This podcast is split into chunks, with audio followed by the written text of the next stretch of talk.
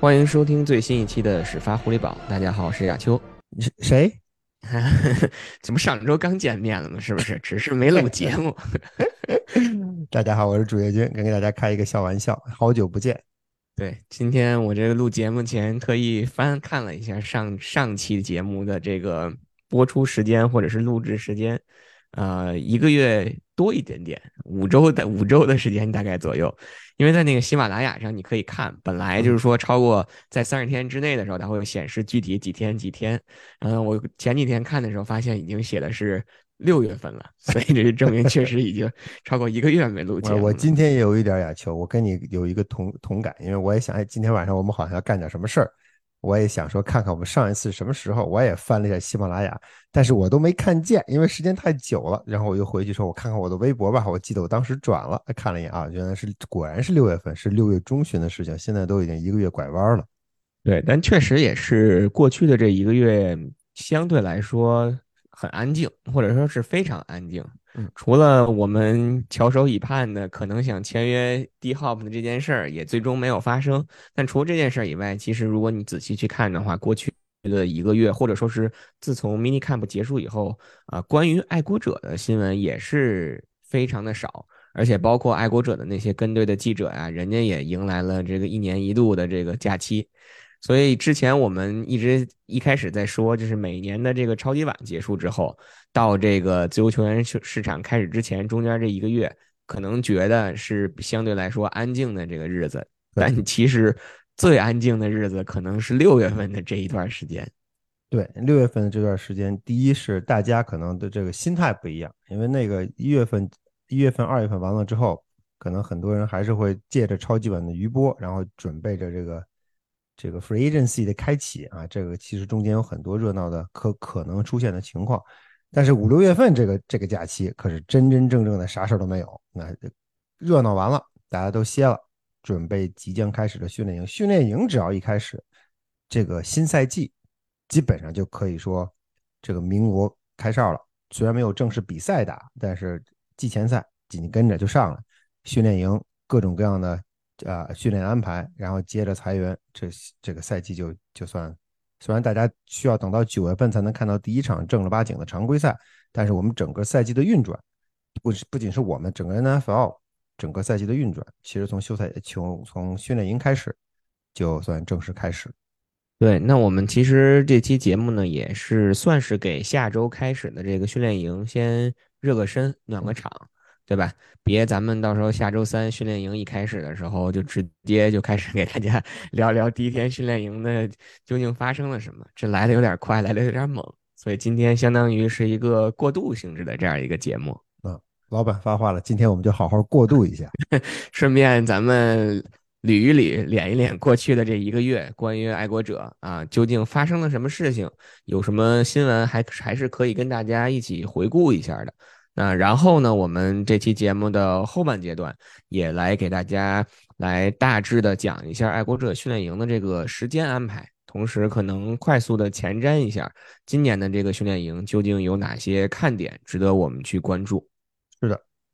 好的，那我们就先进入到今天的第一个环节吧，先聊一聊过去的这一个多月，爱国者跟爱国者有关的究竟发生了什么样的新闻？嗯，我觉得。第一点，肯定大家也一直关注，一直关注的，然后终于是在应该是上周吧，我这时间过得也都应该是应该是天吧？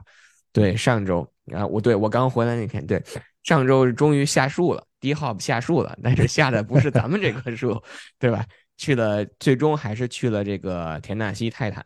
签了一个两年，呃。多少钱来着？等一年大概一千三百万，一千三百万左右，一千三百万这样的，一千六百万 max 是的，对啊，你看确确实，因为他也没来咱们这儿，所以我也不太关心他 最终究竟签了多少钱。呃，但其实我觉得啊，就是在最开始的时候出了这个消息，就是说他先后走访了啊。田纳西泰坦，然后又来了这个爱国者以后，他的整个的这个自由球员的市场，或者说他的这个市场就相对安静了。然后一开始有新闻说他可能需要到这个训练营开始以后才会决定加盟哪支球队，但是呢，在上周的时候就已经早早的决定了。其实我觉得就是在 mini camp 的时候，跟飞哥就一直在聊，就觉得这个 D Hop 到底能不能来，该不该来，或者说是应不应该签来。当时我我我先说我自己啊，我觉得我的看法就是说，你确实应该签他，但是呢，他可能对于爱国者来说，或者说爱国者对于他来说，没有田纳西泰坦需要签他那么的渴望，人家那边急需一个外接手。对吧？那队内除了 D Hop 以外，历史上拿的最多打阵的那就是 Mike Vrabel 了，所以他确实需要这样这样一个外接手。但于但是对于爱国者来说，我们现在的外接手的阵容，外接手有四名球员，有一定的竞争实力。D Hop 来了，究竟能不能把这个整个的外接手的这个层次再往上拔上去一个档次，或者说是真正对整个的这个进攻组的改变能有多少？再加上钱的问题，这个可能是从 Belichick 或者是从教练组的这个角度最终去衡量或者是去考虑的一个因素。就说到第一号，我有一一长串的想法要要说，因为，嗯，从从我在我看来，我觉得爱国者签约 DeAndre Hopkins，如果想把他弄进来，啊，如果他确实有这个诚意的话，那他完全有能力做到。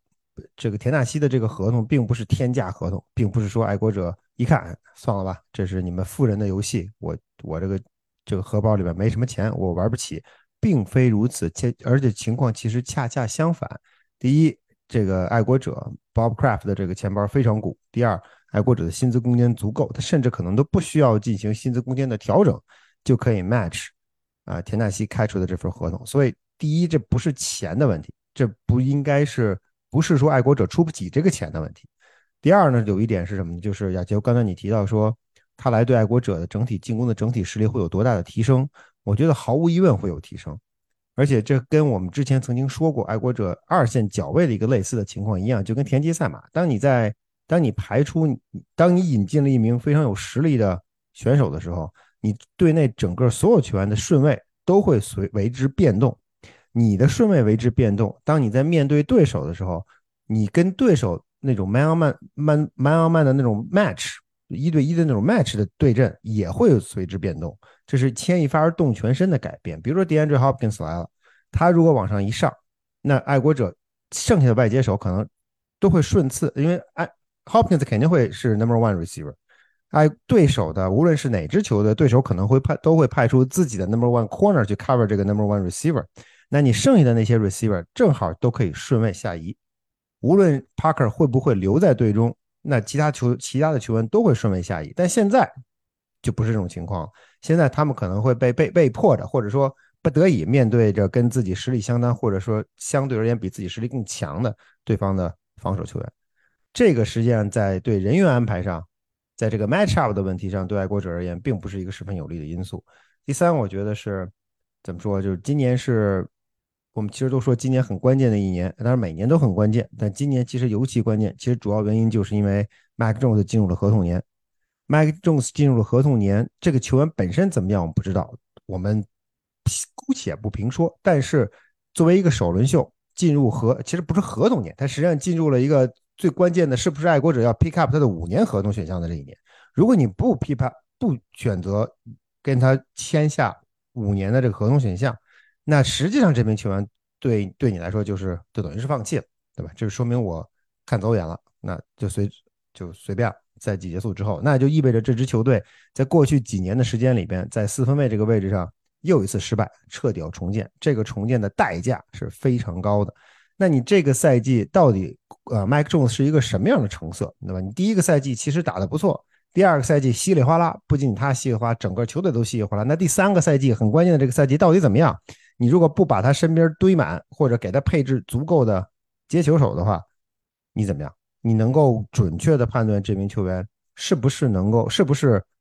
所谓的能够成为你所谓的 franchise quarterback？这点我觉得这个疑问其实是是很大。嗯，怎么说？我觉得强如 Tom Brady 在爱国者的最后一个赛季打得非常吃力，非常别扭。为什么？他其实队内没有人，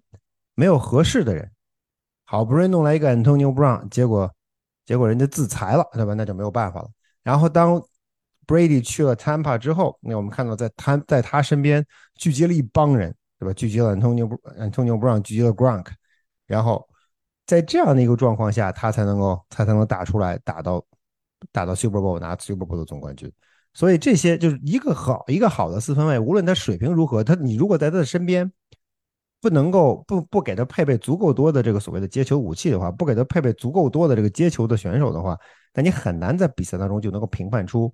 这名球员的上限。你可以说他的下限不错，因为他的比赛中不犯错误，但是他的上限到底如何？他能够把你这支球队带到什么样的位置？你没有接球，没有接球手，那一个巴掌是拍不响。所以这一点也是我觉得。不是很理解的一个因素。嗯，Belichick 在整个休赛期，其实我们可以看到，在防守上花了很大的功夫，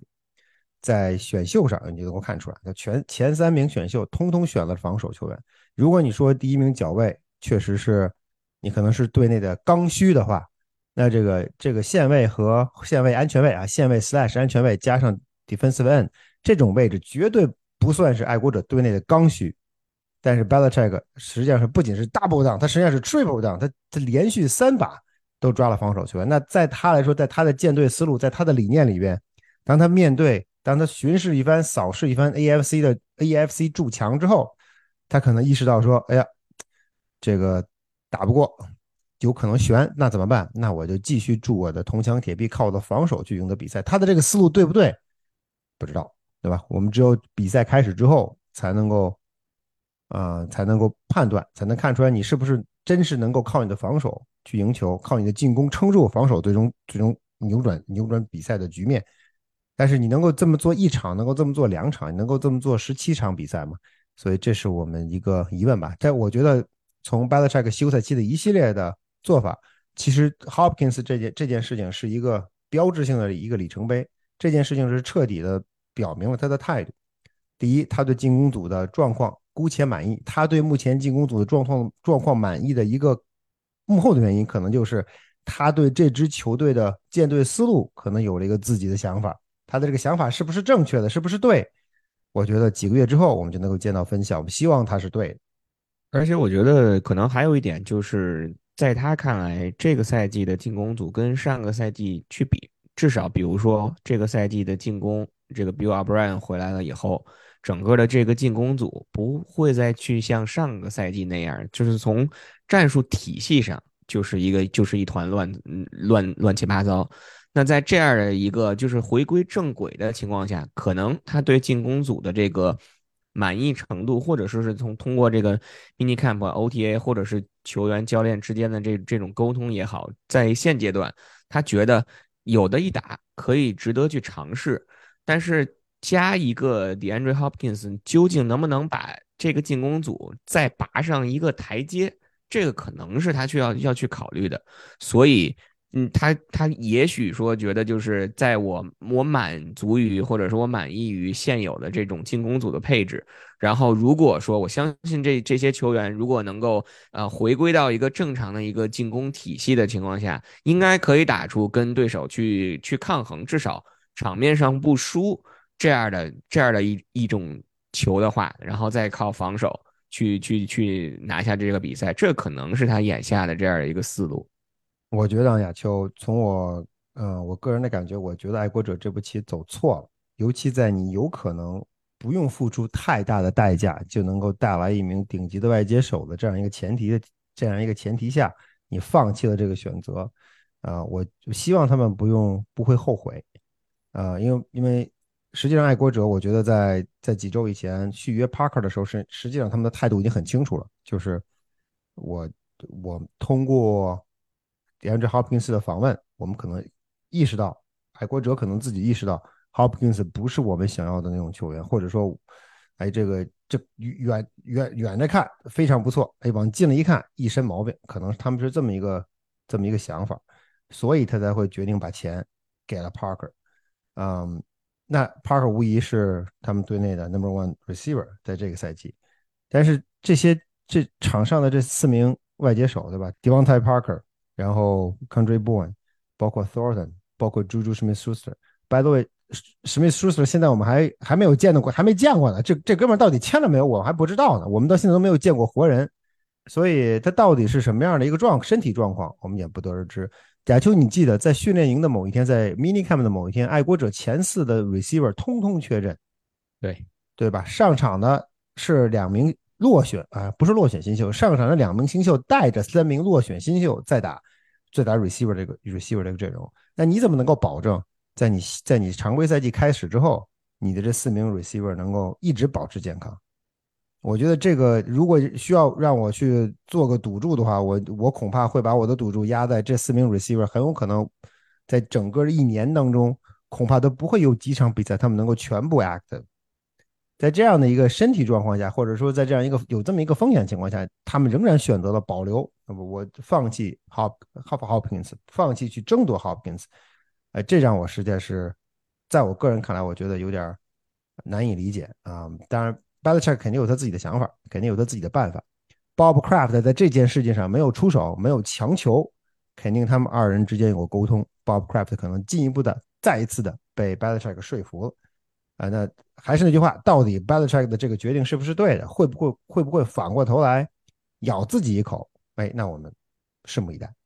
其实刚才也提到一点，就是整个外接手这个群组，呃，伤病或者说是一个健康的这样一个问题，这个也就引出了可能，啊，待会儿我们就在训练营的这个前瞻里，这个可能就会提到，这就是一一大看点，就是这四名外接手究竟能不能保证一个健康的状态？这个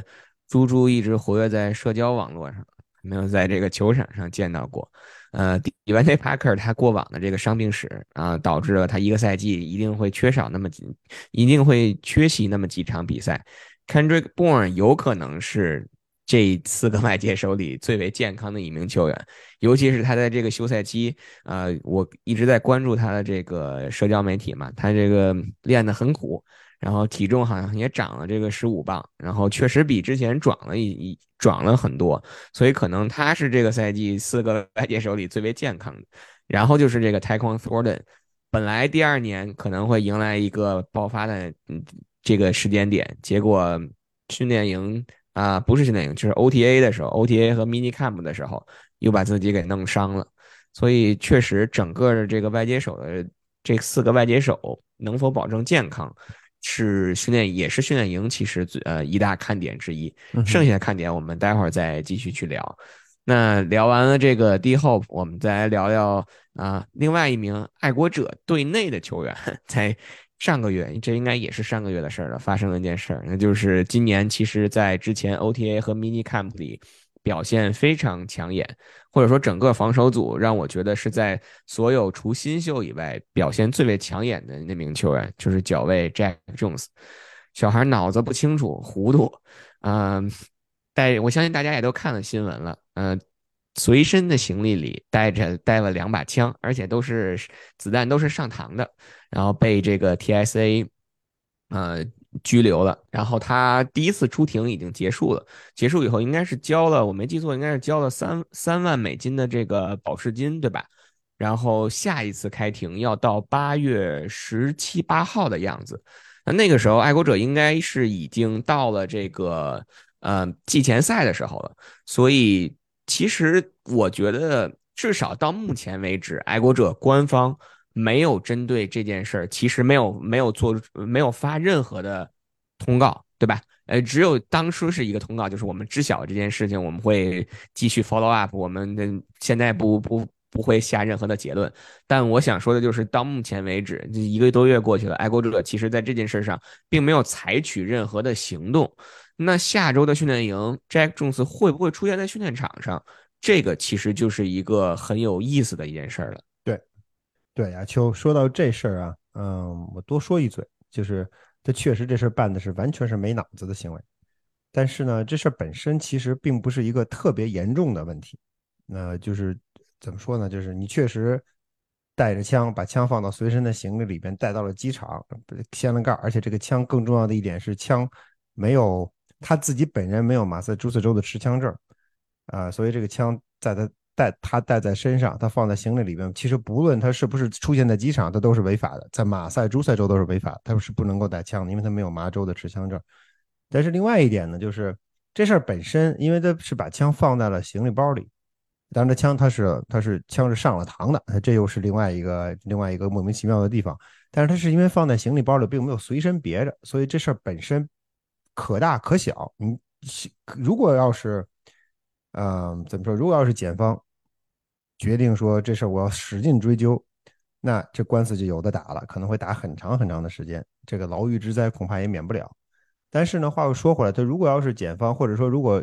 啊 Jack Jones 能够找到比较给力的相关的律师，这事也许就可以大事化小，小事化了。最终能不能化了，我们不知道。但是大事化小的概率，其实在我看来是比较高的。因为尽管麻州、马萨诸塞州其实跟加州在一起，包括纽约是麻是整个全美对枪支控制非常非常非常严的州之一。嗯，但是尽管如此吧，但是这种事情。其实并不是特别的罕见，而且性质也没有那么恶劣，并不是像说你在当街掏出枪来然后就放枪，跟这个感跟这个感跟跟这个的啊比较，跟这个事情比较来而言，这个性质是是要轻微很多的。所以这也是为什么 jackson 后来就允许保释，然后出庭。这事后 Patriots 在 Patriots 看来，这事我就暂时先压下去，看看进展如何。啊，这个我觉得我是是可以理解的，因为这事儿还是刚才说的，是非常非常愚蠢的一个行为，愚蠢到都不敢相信是一个正常人能够干出来的。尤其作为一个职业球员，你就不是第一年啊，又不是第一年打球的吧？你这是你成为公众人物已经很相当长的一段时间，包括在大学其实就如此。那你怎么能够犯出这样愚蠢的错误？再一个呢，就是这件事的性质本身其实并没有那么恶劣。当然，很多细节其实还有待观察。这关于这个枪是它是怎么来的？这个枪为什么上了膛？为什么进到他的包里？尤其他带的两把枪，亚秋丹聊过，那两把枪本身在麻州是不允许销售。那他肯定是通过其他途径带进的麻省，有很多这个这其他途径可并不是非法途径，可以合通过合法途径带进麻省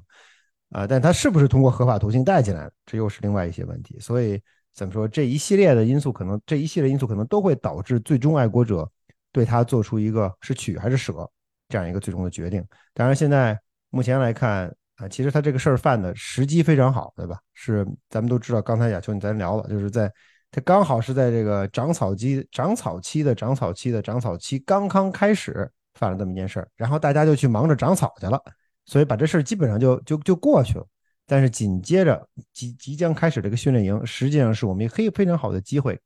他能不能出现在训练场上？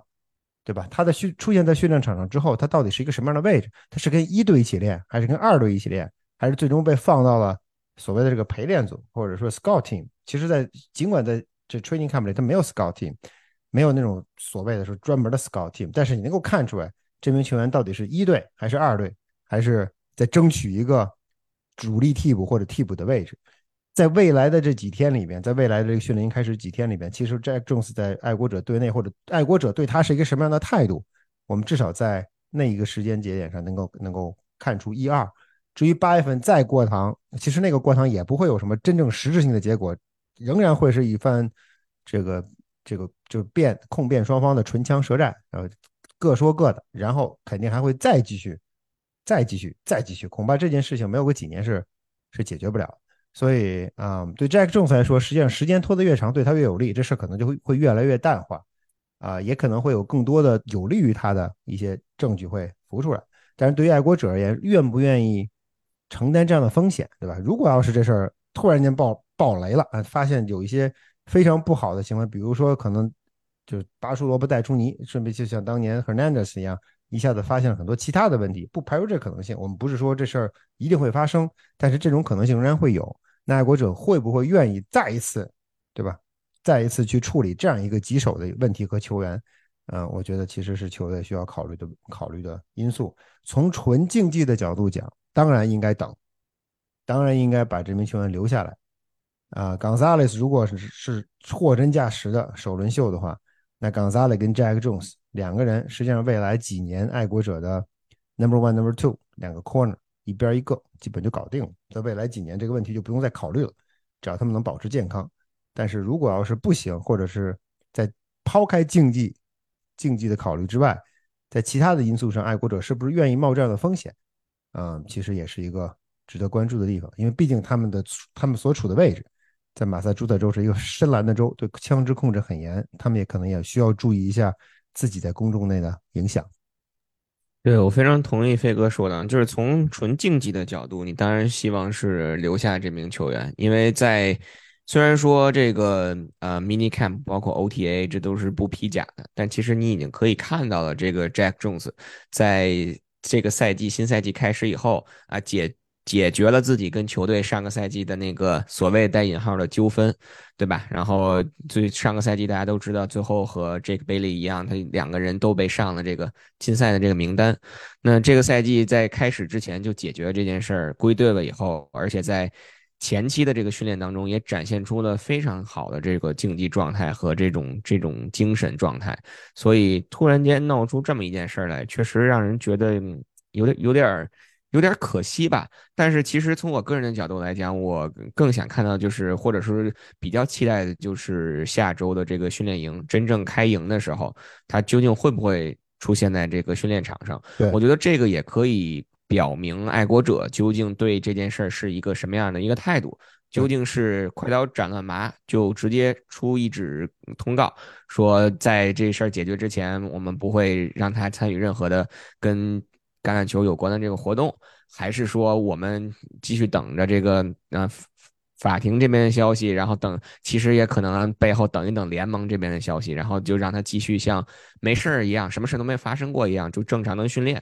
我觉得其实在这件事上，这件事情已经发生了。我就是我们不会再去对 Jack Jones 这个球员做出什么样的评价，但是可能更多期待的是想看到爱国者在这件事上究竟是一个什么样的态度。那下周可能也就周三，到时候训练营开营的第一天，这个也就会水落石出了。竞技体育嘛，一切以竞技为主。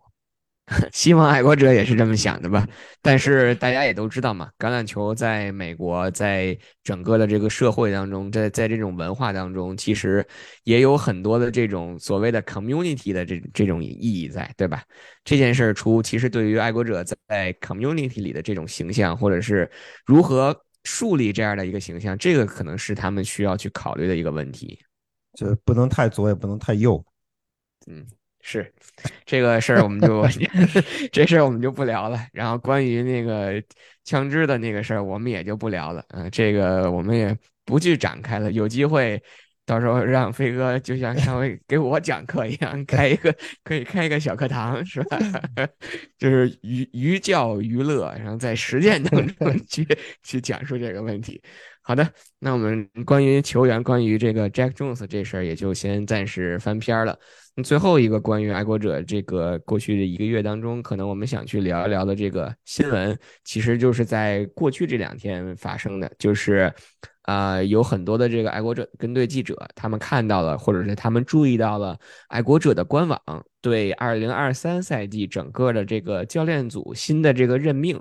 或者说是所有教练组的分工有了一个更新啊，这这些我们也知道，这个爱国者他官网一般更新这些东西，他不太会去发一个公告，对吧？不会发一个通告说，哎，我们给这个这个这名教练升职了，或者给这名这名教练降职了，可能更多的还是需要这些记者们通过这些 蛛丝马迹去弥补到这些，去捕捉到这些变化。当然。在我们看到了整个进攻组、防守组和特勤组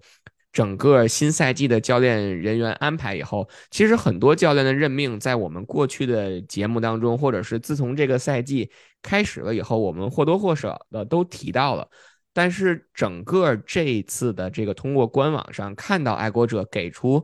最终啊确定的。就是纸面上确定的这个教练的人员安排以后，还是有几名教练或者是有几个看点值得去聊一聊的。比如说这个周扎治官方宣布了，或者是纸面给了他一个 Assistant Head Coach 的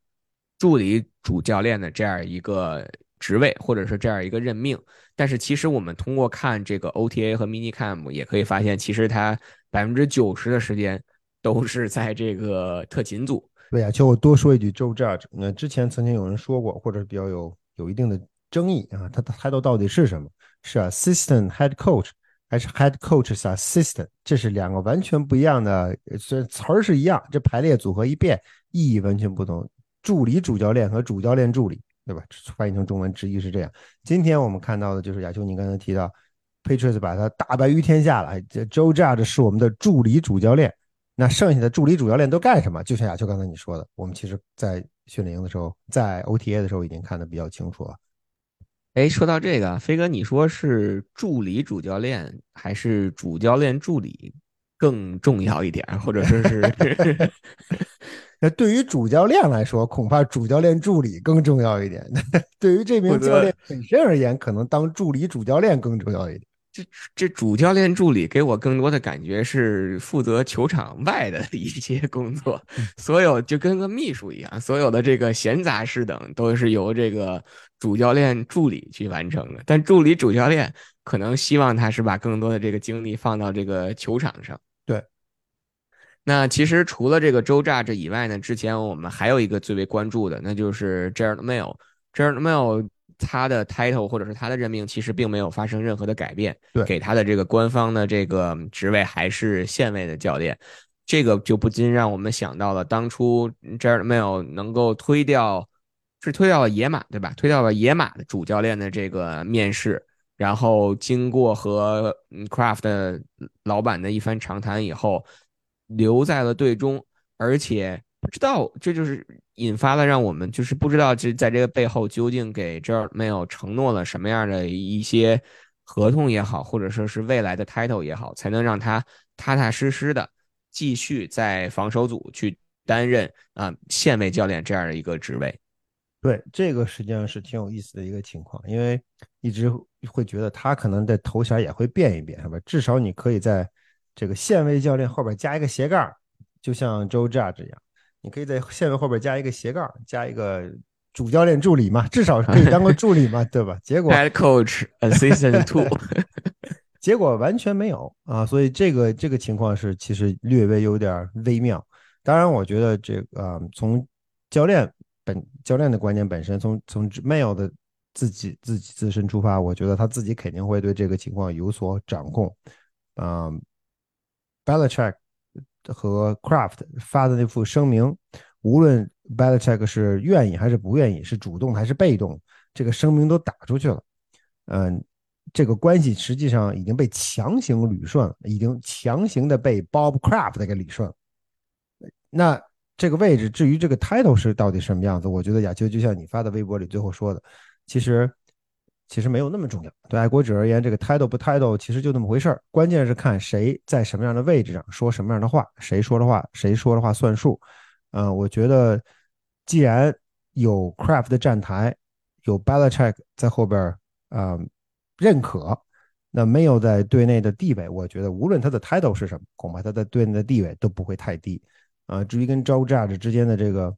这个是不是存在竞争关系，甚至包括 Bob O'Brien。这三个人之间会不会存在竞争关系？我们目前不清楚。但是他们在一起共事过很长的时间，同时老大还在，老大和老大的老大都还在，所以队内的这个这个权力，我觉得目前来说是应该是比较均衡的，不应该存在任何任何问题。我相信 Bill Belichick 对这支球队的掌控力仍然是在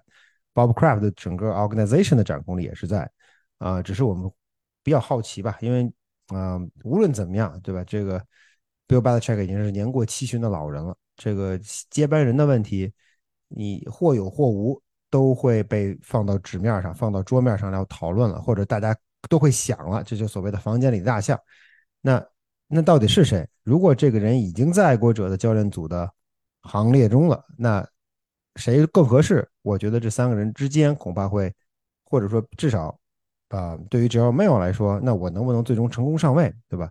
这个是。是值值得关注的一点，希望看看他在新赛季防守组至少不要拉胯。你就如果这个赛季防守在主教练下了如此大的功夫之后，结果你被对手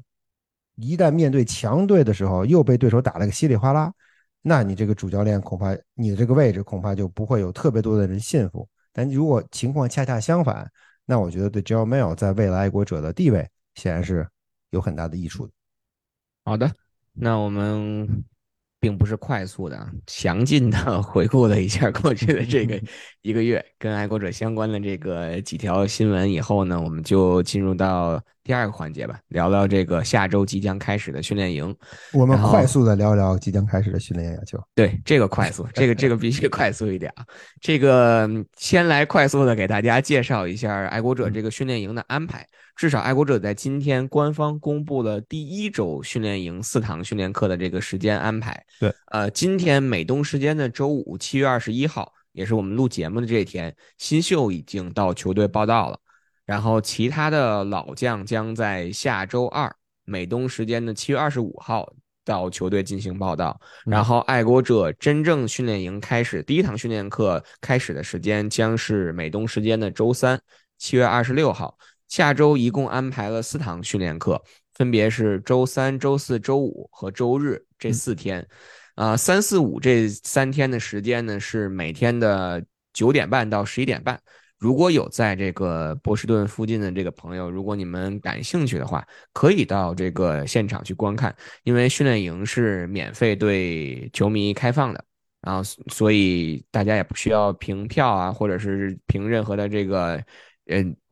许可证才能才能进入，所以还是一个非常难得的机会，非常非常好的机会。呃，就是天气貌似不是很理想，可能是艳阳高照啊，但是对抛开天气的因素。啊，训练营还是非常值得一看的。如果大家有机会的话，欢迎来吉列体育场啊，一观究竟。对，如果时间上周中安排不开的话，周日的那堂训练课也可以来观看。然后从目前的时间来看的话，周日呢那堂训练课会正常进行，但是具体的时间官方还没有公布。但是根据我们过去几年以往的经验，可能大体上也是一个九点半左右开始的这样一个时间。所以希望大家吧，如果有时间有机会的话，可以到这个训练营训练的现场去一睹爱国者在训练场上的这个风采。同时有机会，没准你们也能也能找到飞哥，是吧？所以飞哥一般都躲在一般都躲在郭老板的身后，这也是一个千载难逢的机会啊。好的，那关于这个训练营的时间，我们快速的呃过完了以后呢，在下周的时候呢，如果在接下来的训练课有有新的时间安排，我们也会在之后的节目当中给大家进行这个随时的更新。对，那就这点说的真的说的很对，因为呃现在是只是公布了这五节课，未来肯定还有这个训练营会一直持续到季前赛，公开训练营会一直持续到季前赛。没错，那我们就最后来聊聊这个整个训练营的这个看点吧。就是其实我们刚才在第一第一个环节在聊的时候，已经聊过了两个看点。那比如说四个整个外接手群组的这个健康问题、出席情况，然后比如说 Jack Jones 究竟能不能回到这个训练场上，能不能出现在这个训练的阵容当中？如果出现了，究竟是一个什么样的一个角色，什么样一个地位？那除了这两个看点以外，飞哥，你觉得在你看来最大的看点，或者说你整个训练营最为关注的一点是是什么？进攻，最简单的一点就是进攻。进攻到底是什么样？到底能打出什么样的水平？啊，这是我们最主最关心的一点。因为在训练营当中，其实你的防守你看不出什么，因为你的防守第一，很多很多的 game，实际上很多的 practice 你是不能够进行身体接触的，可能不能进行真正的 tackle。而且教练会，呃，教练会很多很多细节会会进行处理，会要求要求防守球员不要过分玩命，对吧？所以你很难看出防守防守方到底能把进攻方打成什么样。第二，如果你自己的进攻不行，你的防守就算打的再打出了花儿，在训练场上打出了花儿，你也不能够准确的评估你的防守到底是一个什么样的水平。但对进攻来说，恰恰相反。啊，其实去年的这个时候，基本上就是这个时候，就七八月份的时候，我们其实当时就已经觉得这个进攻好像看上去不是那么妙。当然，我们希望他能够慢慢找回状态，但谁知道他其实这个这是我们的一厢情愿，他一直没有找回状态。啊，今今年到目前为止，进攻都打得还不错。这个打得不错是什么？并不是说他在比赛里，在他训练当中传出了很多精彩的传球，其实并非如此。我们其实看到的是，对，是他在第一是。若干种 play 的执行，比如说 play action 的执行，比如说在在冲球的时候，这个 block 是个什么样的 scheme，然后当他在当呃当在特特定的 situation 情况下，比如说三档长马或者三或者三档短马进入到 goal line，进入到啊 red zone 之后怎么冲 goal line，在这些在这些情情景上，爱国者的目前来看，他的 package 的配置还是不错的，球员打起来是比较游刃有余，至少说球员能够。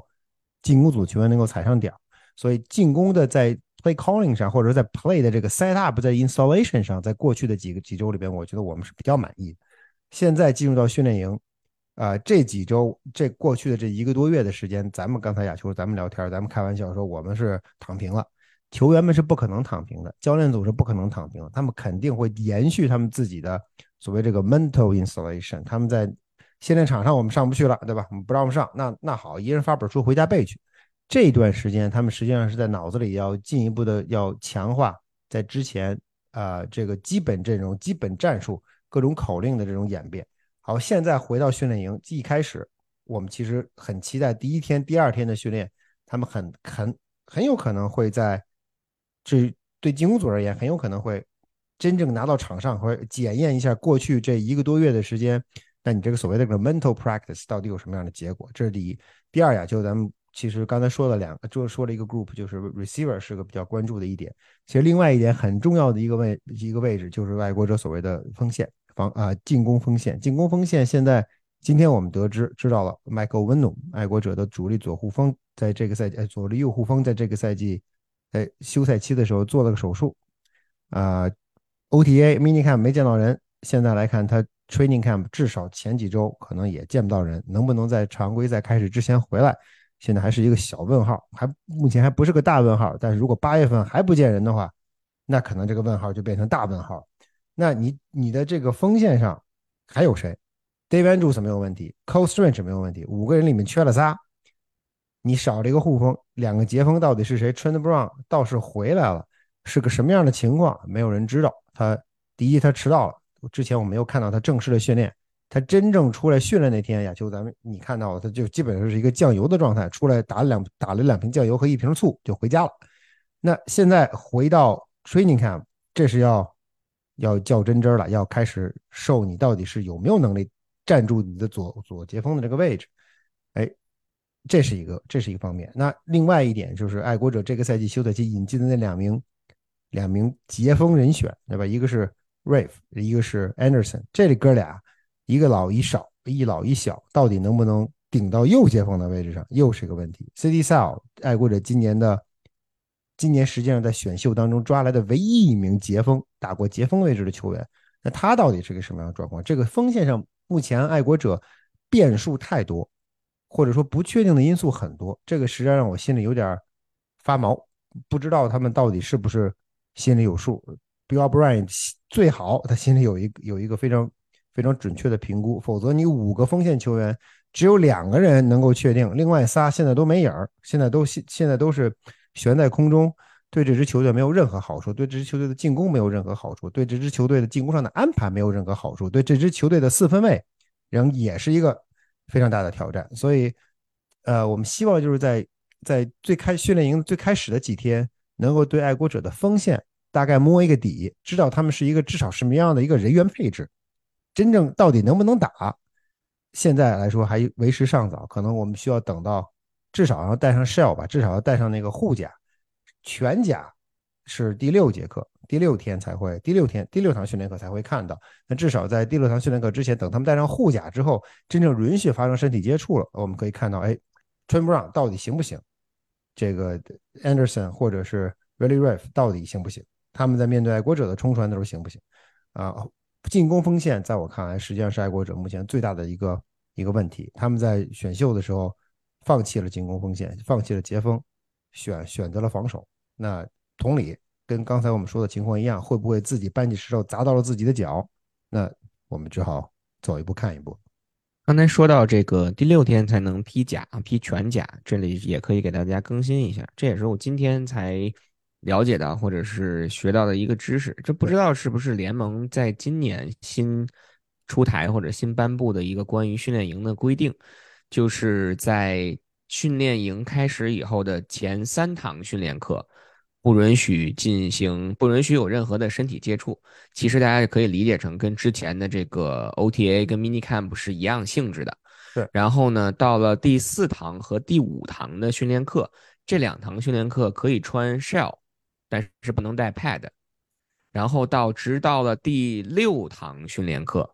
才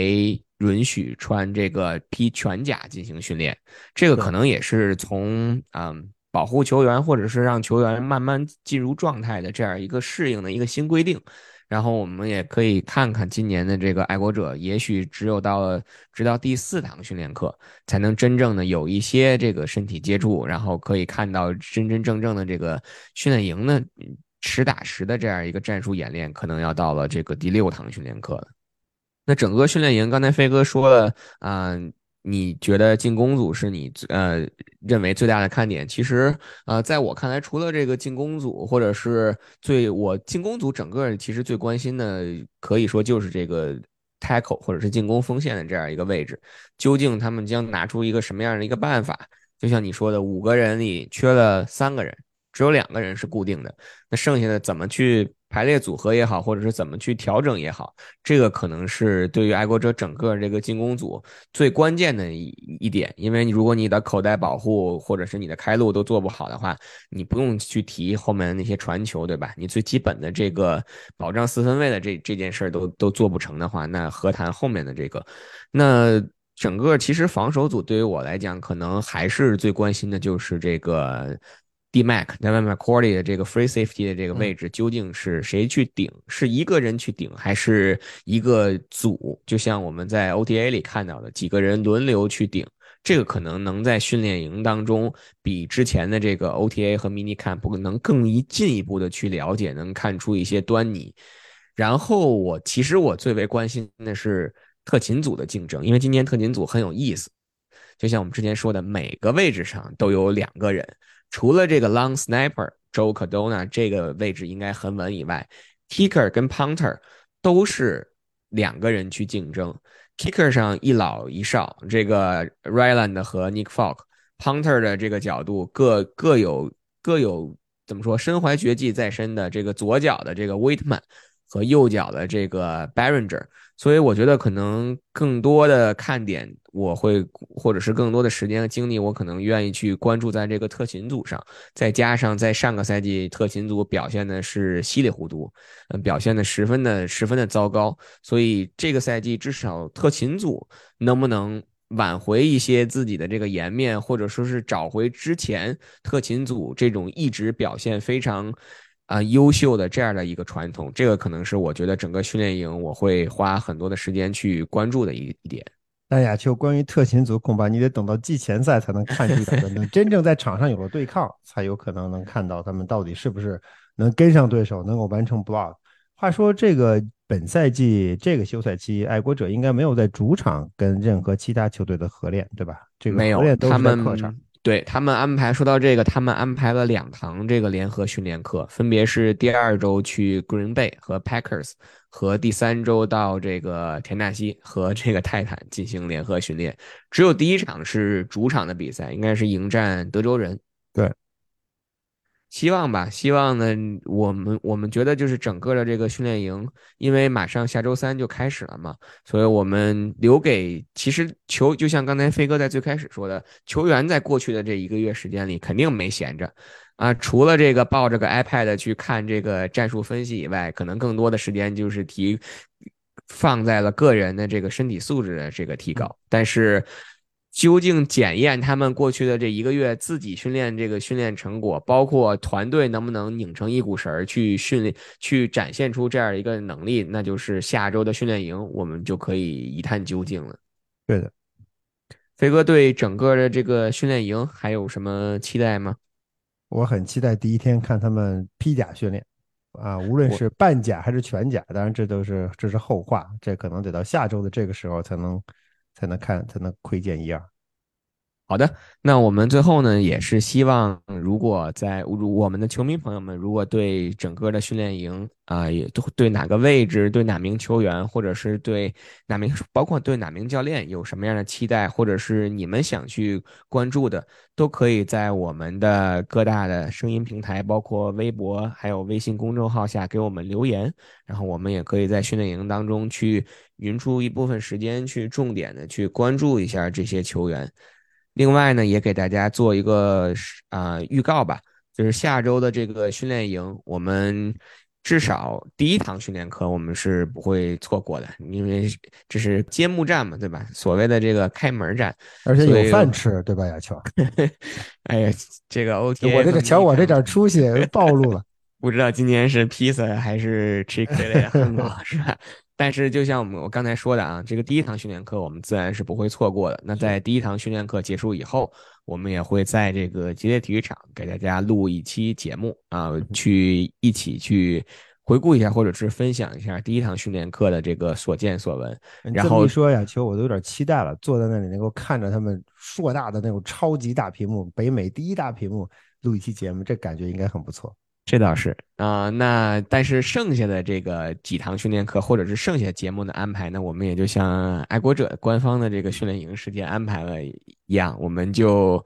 随时更改，随时变化吧。对，